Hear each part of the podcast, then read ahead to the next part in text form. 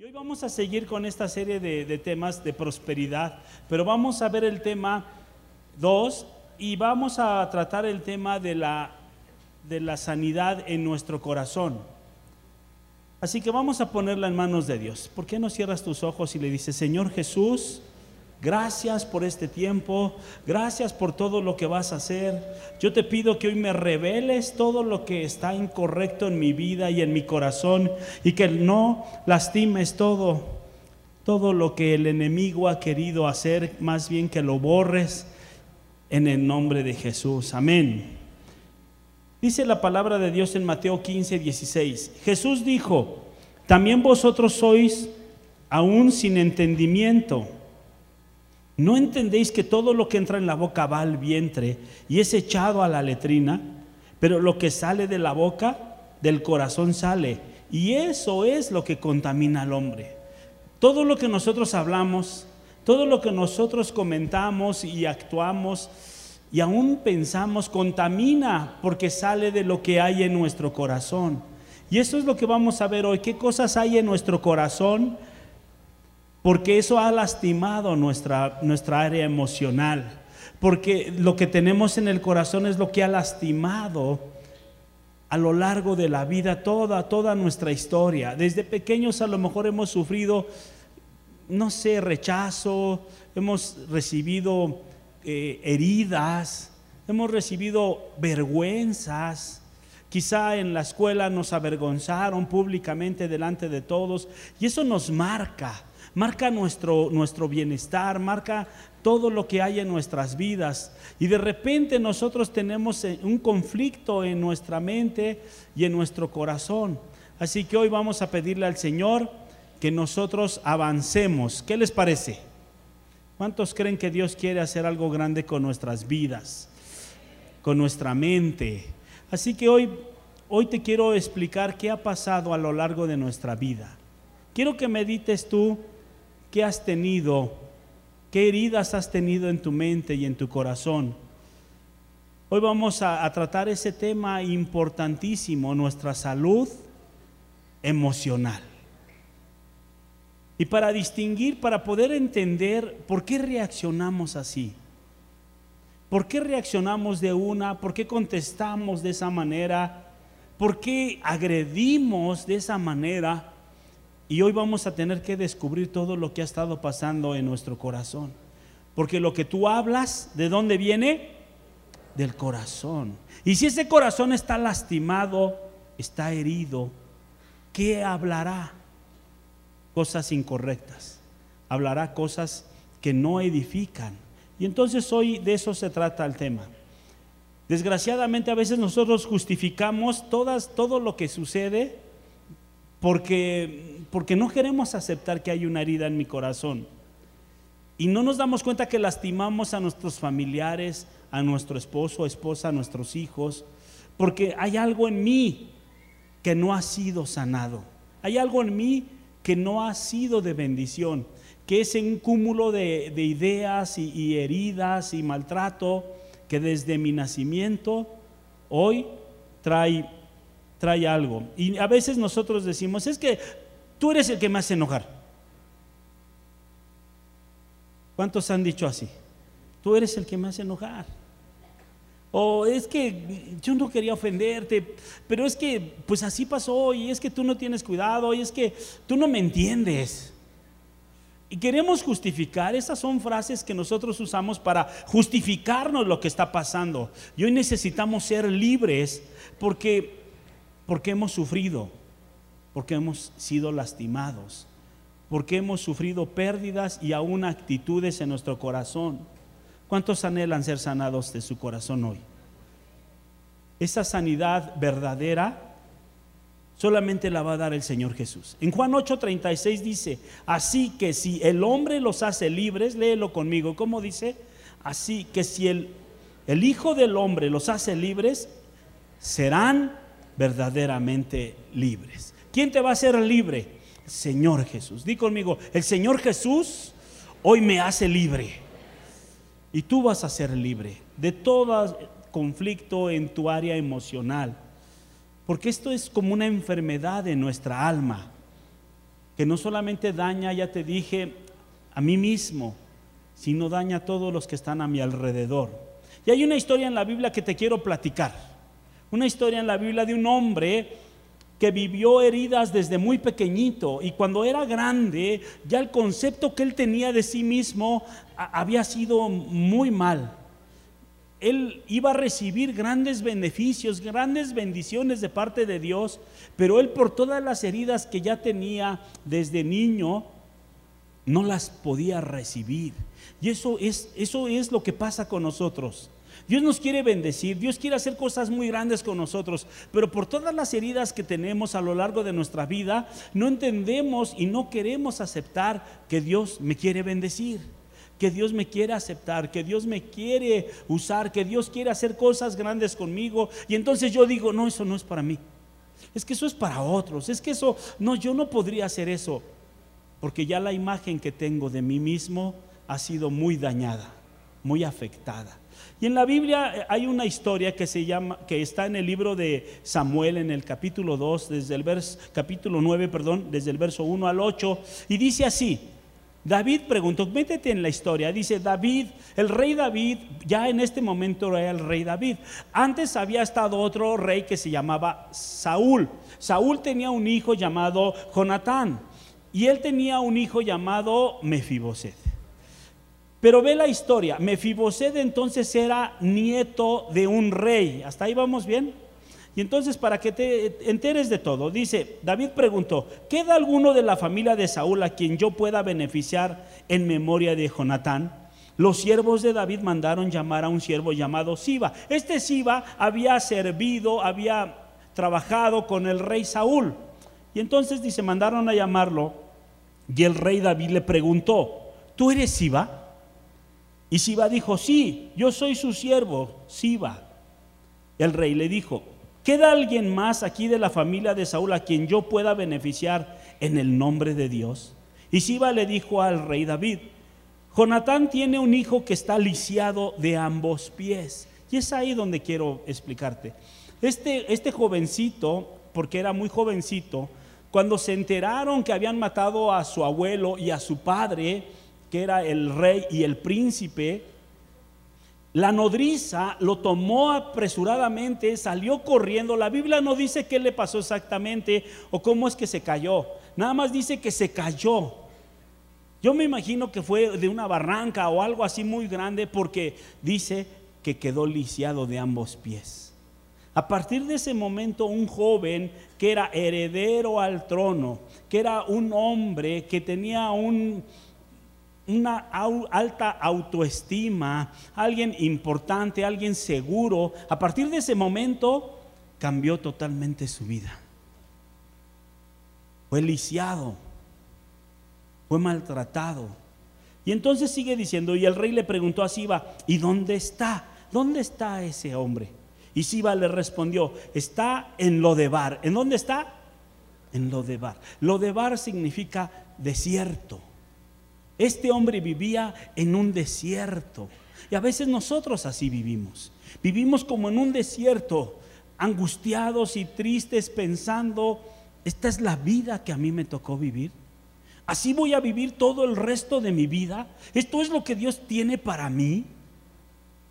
Por lo menos yo así pensaba hace 19 años, que es cuando me, me acerqué al Señor Jesús, cuando Él me alcanzó estiró su brazo y me recogió de donde estaba. Pero yo pensaba, ¿así voy a vivir?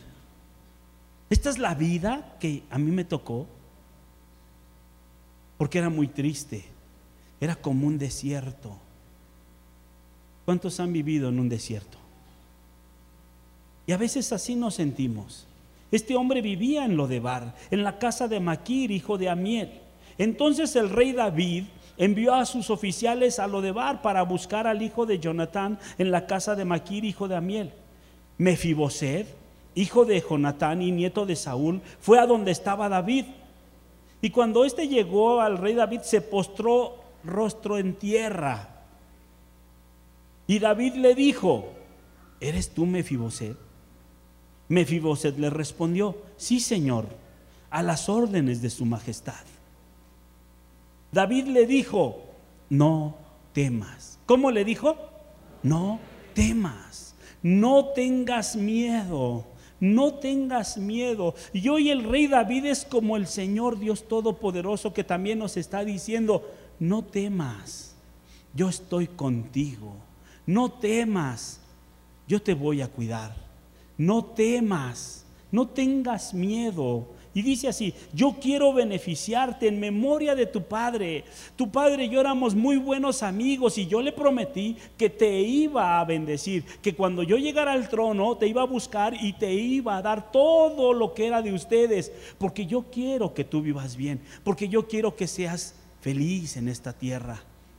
Así hoy el Señor nos está diciendo, te voy a dar todo lo que siempre has soñado. Todos esos sueños que tú has tenido en tu vida se van a hacer realidad. Yo te quiero bendecir, dice el Señor. Yo quiero que tú seas un hombre o una mujer importante. Yo no te crié para que vivas como estás viviendo, porque Dios nos hizo a su imagen y a su semejanza. Pero el enemigo ha estado queriendo destruir esa imagen y esa semejanza a Dios. Todo el tiempo nos ha estado lastimando en los pensamientos y en las emociones, diciendo, no es cierto, tú no vales nada, tú no eres importante, para ti no son estas cosas. Y lo peor de todo es que se la hemos creído al diablo.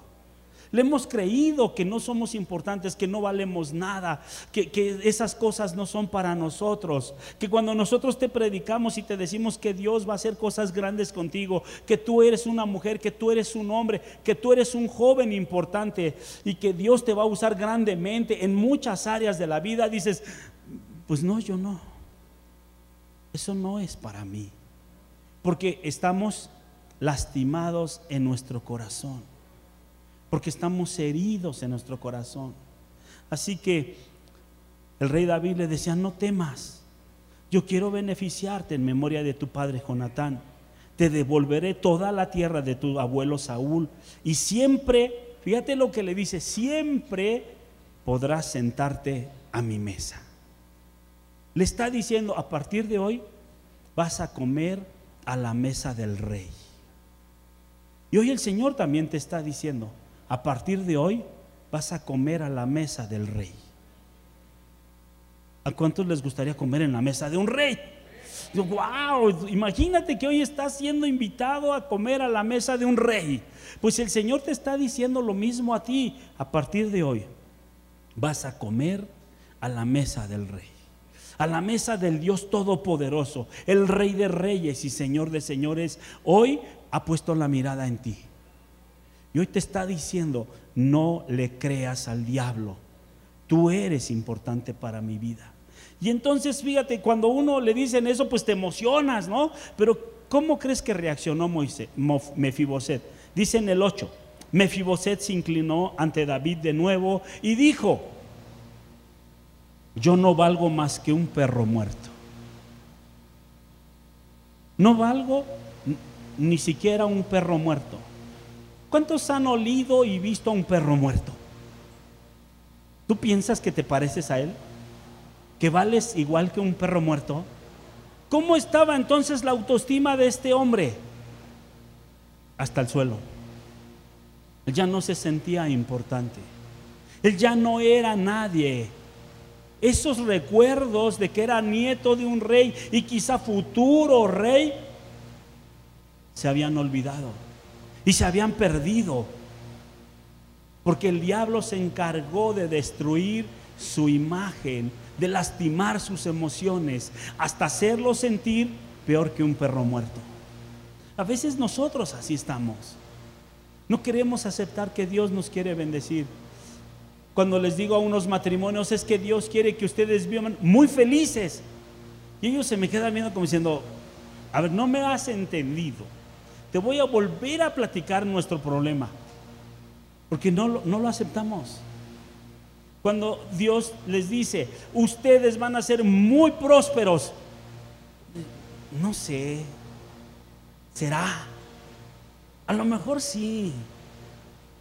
Tus hijos van a ser muy importantes. Mm, no, si supieras dónde están hoy. Porque estamos lastimados, estamos heridos. Y no podemos creer esas palabras que Dios tiene para nosotros. Sin embargo, dice su majestad, va a traer misericordia sobre mi vida. Así que hoy necesitamos que toda mentira del diablo que se ha metido en nuestra mente, que ha lastimado nuestro corazón, salga de ella. Hoy vamos a sanar nuestro corazón. Hoy vamos a recibir todas las bendiciones que Dios tiene para nosotros, porque esas heridas nos han hecho tomar decisiones incorrectas. Esas heridas que el diablo ha metido y yo le he creído, han dado como resultado que mi familia y mis hijos y todos los que están alrededor seamos infelices. Porque yo le he creído al diablo. Así que hoy voy a ser sano. Di conmigo, hoy voy a ser sano en el nombre de Jesús. ¿Por qué voy a ser sano? Porque Dios te ama. Porque Dios te ama tanto, tanto, tanto, que no sabes cuánto vales, no has entendido cuánto vales. Hoy, hoy Dios te va a enseñar su amor. Tanto Dios te amó que envió a Jesucristo a morir por ti. Así que dice Juan 3:16, Dios amó tanto al mundo. Di conmigo, Dios me amó tanto que envió a su Hijo unigénito para que yo creyera en Él y tenga vida eterna. Eso dice este versículo. Dios amó tanto, tanto al mundo que envió a su Hijo Jesucristo a morir por nosotros, para que todo aquel que en Él crea tenga vida eterna y reciba juntamente con eso todas las bendiciones. Por supuesto que el ser humano tiene muchas necesidades, muchos, muchos temores, pero hoy tenemos que confiar en un Dios todopoderoso. Y en cada una de estas necesidades nos damos cuenta que el diablo nos mete temor, nos mete angustia, nos mete desesperación, porque no hemos creído que Dios puede suplir estas necesidades. ¿Como cuáles necesidades? La primera, hay necesidades fisiológicas. Todos tenemos necesidades de comer, todos tenemos necesidades de vestir, todos tenemos necesidades de cubrirnos en un techo. Y mira lo que dice la Biblia en Mateo 6:31. Por tanto, no se afanen. ¿Cómo dice la Biblia? No se afanen. No te preocupes. No tengas temor diciendo que voy a comer. Hoy qué voy a comer. ¿Qué voy a beber? ¿O con qué me voy a cubrir? Hoy la Biblia te está diciendo, no tengas temor, no te afanes. Porque los gentiles, los que no creen en Dios, los que no creen en Jesucristo, buscan todas estas cosas. Pero el Padre de ustedes, que está en los cielos, sabe que tienen necesidad de todas estas cosas. Dios sabe que tú tienes necesidad de todo esto. Él lo sabe. y nunca te ha dejado solo. Nunca te ha abandonado.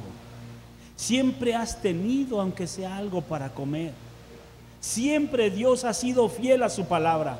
Y sigue diciendo, más bien, más bien, busca primero el reino de Dios y su justicia y todas estas cosas te van a ser añadidas. ¿Cuál es la clave? buscar a Dios con todo mi corazón, con todas mis fuerzas, tomar la decisión hoy de, depender de Dios, de no estar pensando, híjole, mañana cómo me va a ir en el trabajo, es que no sé qué está pasando, no tengas temor. Dios sabe que tienes necesidades y Él las va a suplir. Tienes que creerlo solamente. Es un reto, es un, es un reto de fe. Sí creo que Dios va a cumplir, sí, sí creo que Dios va a ser fiel, si creo que Dios me va a dar de comer o no le creo. Porque el diablo se ha estado encargando diciéndote, no, tú no eres importante para Dios. No, a ti Dios no te está volteando a ver. Es que Dios no escucha tus oraciones. Y hoy le tienes que decir al diablo, cállate diablo mentiroso. Dios me ama.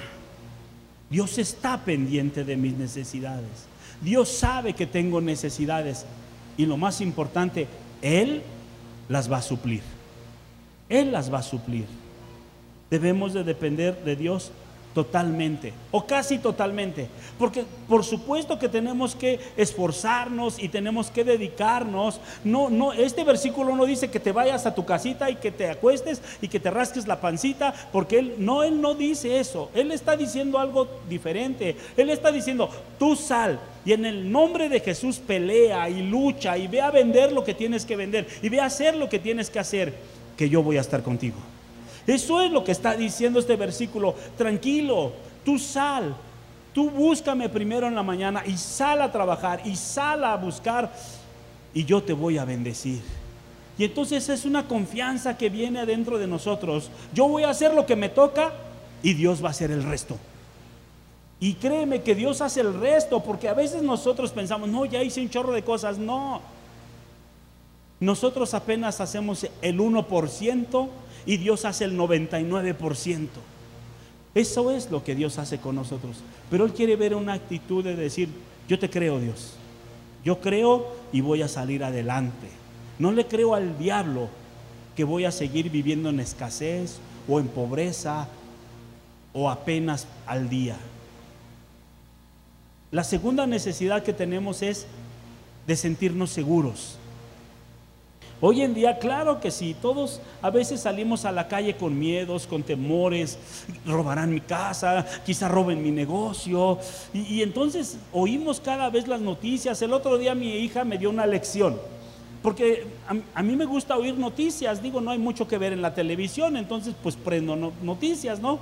Las pocas veces que veo, prendo noticias y me dice, ni no te desespera de ver tantas noticias malas, mira, eh, tenemos aquí 20 minutos y puras noticias malas. Y es cierto, puras noticias malas, violencias, secuestros, extorsiones, y todo eso te está contaminando. Dice, ya deja de ver eso. Claro, ella lo hacía porque quería que viéramos unas caricaturas, ¿no? Pero me dijo algo muy en serio. ¿Qué no oyes lo que están diciendo? Y es cierto. Y ya a partir de esos días ya dije, ya ni noticias voy a oír mejor voy a oír las buenas noticias, las buenas nuevas. Y me pongo a leer la Biblia, me pongo a oír unas conferencias. Así que necesitamos aprender a confiar más en Dios. Tú tienes que tener la certeza que dice en el Salmo 91 del 5 al 7. No tendrás temor de espanto nocturno ni de flecha que vuele de día. Di conmigo, no voy a tener temor de ningún espanto, ninguna flecha que venga contra mí. Y sigue diciendo el 6, ni de peste que ande en la oscuridad, ni de plaga que en pleno día destruya. Y fíjate en el 7 cómo termina diciendo, caerán a mi lado mil y diez mil a mi mano derecha, pero a mí no me llegará. Así que di, en el nombre de Jesús, ninguna plaga, ninguna arma me va a poder tocar, porque el Señor está conmigo. Y esa es la seguridad que tenemos en Dios. No podemos andar así viviendo inseguros. Tenemos que salir confiados en el nombre del Señor Jesús, que Él tiene control de todo, que Él nos cuida, que Él nos protege, que aunque veamos que todo está cayéndose, el Señor está con nosotros. Otra otra necesidad que tenemos, todos los seres humanos necesitamos sentirnos aceptados. ¿Qué necesitamos sentirnos? Aceptados. Que la gente nos aprecia, que la gente nos ama. Y, y muchos de nosotros no sentimos eso.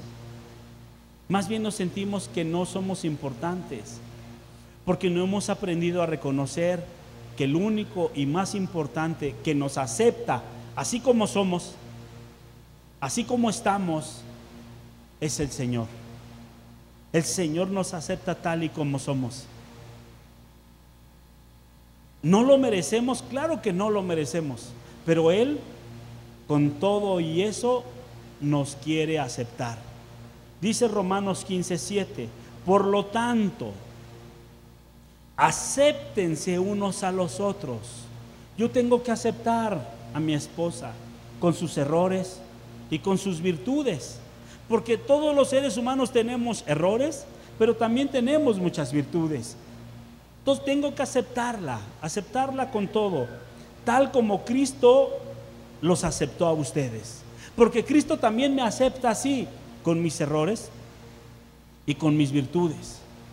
Y el conflicto es que a veces estamos mirando al otro y decimos, es que yo quiero ser como él. Que a mí me gustaría ser como ella. Mira qué bonita está. Mira, ha de ser muy feliz. Y no nos hemos dado cuenta que esa persona a la que admiramos también tiene problemas en su matrimonio. También tiene conflictos en su corazón. Y ella, si tú la pudieras entender, ella quiere parecerse a otro. Porque todo el tiempo nos estamos comparando. No nos hemos aceptado. Y hoy el Señor te dice, acéptate así como eres. Porque yo así te acepto. Yo así te acepto. También tenemos otra necesidad de sentirnos que pertenecemos a algo, que pertenecemos a alguien. Somos del Señor. Todos nosotros hemos sido comprados por un precio muy alto, por precio de sangre. El Señor Jesús dio todo por nosotros. El Señor Jesús dio la vida por ti y ahora le pertenezco al Señor. ¿A quién le perteneces? Al Señor. Di conmigo, yo le pertenezco al Señor. Él es mi dueño. Él es mi protector. Él es mi cuidador. ¿Tú crees que Dios no te va a... Si nosotros que somos humanos cuidamos a los pajaritos, mi esposa yo veo como, mi hijita tienen un pajarito. Y no pienso tener más, por cierto. Porque no me gustan los animalitos. Pero ellos tienen una. Nombre ese pajarito parece Junior. Lo cuidan, lo lavan, le compran comida, le dan agua, le. ¡Wow! A veces hasta he sentido celos. ¿Cómo lo tratan? Si nosotros sabemos tratar a esos animalitos con mucho cariño, ¿tú crees que Dios no nos va a tratar así? ¿Tú crees que Dios no te quiere tratar así? Por supuesto que sí, Él te ama tanto y te acepta tanto y te está buscando todo el tiempo porque te quiere tratar de esa manera. Él tiene la mirada puesta en ti. Él te está mirando todo el tiempo. Para Él todo lo tuyo es importante. Para Él todo lo que tú deseas es importante. Hasta lo más pequeñito para Él es importante. Si tú pudieras tener una relación con Dios, te darías cuenta cuánto Él te está buscando, cuánto Él te está esperando, cómo Él quiere que le pertenezcas en cuerpo y en alma. Dice Efesios 1.6, de manera que alabemos a Dios por la abundante gracia que derramó sobre nosotros los que le pertenecemos a su Hijo amado, los que le pertenecemos a Jesucristo, nosotros le pertenecemos a Jesucristo. Él es nuestro Dios, Él es nuestro Señor, Él nos compró, nos arrancó de las garras del enemigo con un precio de sangre, porque quiere que le pertenezcamos a Él. Y el último es otra necesidad muy grande que tenemos los seres humanos y que el diablo ha estado atacando en nuestros pensamientos es el reconocimiento. Todos los seres humanos tenemos la necesidad de ser reconocidos. Aunque sea algo sencillo que hicimos, todos queremos que nos digan, bien, lo hiciste bien. Qué padre, excelente cosa hiciste tú. ¿A cuántos les gusta que los feliciten, aunque sea por algo pequeñito que hicieron? Yo lo he visto en la casa, como mi esposa Berito, ya les he dicho que ella no le gustaba cocinar, ahora ya le gusta mucho cocinar. Y de repente yo veo como mis hijos y yo mismo le decimos, eres la mejor cocinera, eres excelente, esto te queda delicioso. Y mis hijos no lo dicen por quedar bien con ella, para ellos esa comida es la mejor. ¿Cuántos dicen que su mamá es la mejor cocinera? Todos. Así dicen mis hijos. Y entonces yo me pregunto, ¿cómo se sentirá mi esposa cuando le decimos, eres la mejor cocinera del mundo. ¿A cuántas mujeres les gusta que sus hijos y su esposo les digan, qué rico cocinaste hoy? Pues claro que sí, porque todos tenemos necesidad de reconocimiento.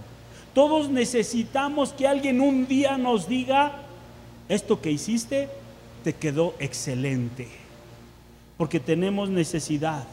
Y entonces el diablo ataca nuestra mente diciéndonos, eso no sirvió para nada. Eso no es un gran logro. Cualquiera lo hace mejor que tú. Porque el diablo está lastimando, lastimando, lastimando. A veces usa a otras personas para lastimarnos. Pero tú no le tienes que creer al diablo. Tú le tienes que creer hoy al Señor Jesucristo. Para Dios somos muy valiosos e importantes. Él dio a su Hijo por nosotros. Y si nos dio a su Hijo, ¿qué no nos dará? Así que todos nosotros necesitamos ser reconocidos. Inclusive el Señor Jesús, sabes que su Padre un día lo reconoció públicamente, le dio unas felicitaciones delante de toda la gente. En Mateo 17:5 te lo anoté. Mira cómo dice, mientras él aún hablaba, de pronto una nube brillante les hizo sombra. Y aquí salió una voz de la nube diciendo, una nube. Y de la nube salió una voz del Padre Todopoderoso, diciéndole a Jesús, este es mi Hijo amado, en quien tengo complacencia. A Él oigan, su Padre, el Padre del Señor Jesucristo le dijo, este es mi Hijo amado este hijo que tengo es muy importante. Este hijo que tengo es súper tremendo. Porque todos necesitamos ser reconocidos. Es muy importante hoy para nuestra sanidad interior que vamos a tener que orar y romper con toda atadura que el diablo ha metido en nuestra mente y en nuestro corazón. Porque el diablo ha querido destruir lo que Dios hizo. Si sabes que Dios te hizo a su imagen y semejanza, tú eres importante. Pero el diablo sabe que eres importante y entonces te ha estado atacando todo el tiempo, destruyendo esa imagen que Dios hizo para ti. Todo el tiempo, para con eso controlarte y que hagas cosas incorrectas, lastimar a otras personas, menospreciar a otros porque estás herido en tu corazón. Estamos viviendo en un desierto. Y yo te tengo que decir algo. Esa vida que hoy estás viviendo no es la que Dios diseñó para ti. Dios tiene algo mejor para ti. Dios tiene algo importantísimo para tu vida. Dios a partir de hoy te va a bendecir en todas las áreas de tu vida. Así que tengo que romper tengo que cambiar mi comportamiento. Tengo que aceptar el amor de Dios porque yo voy a lograr cosas grandes e importantes.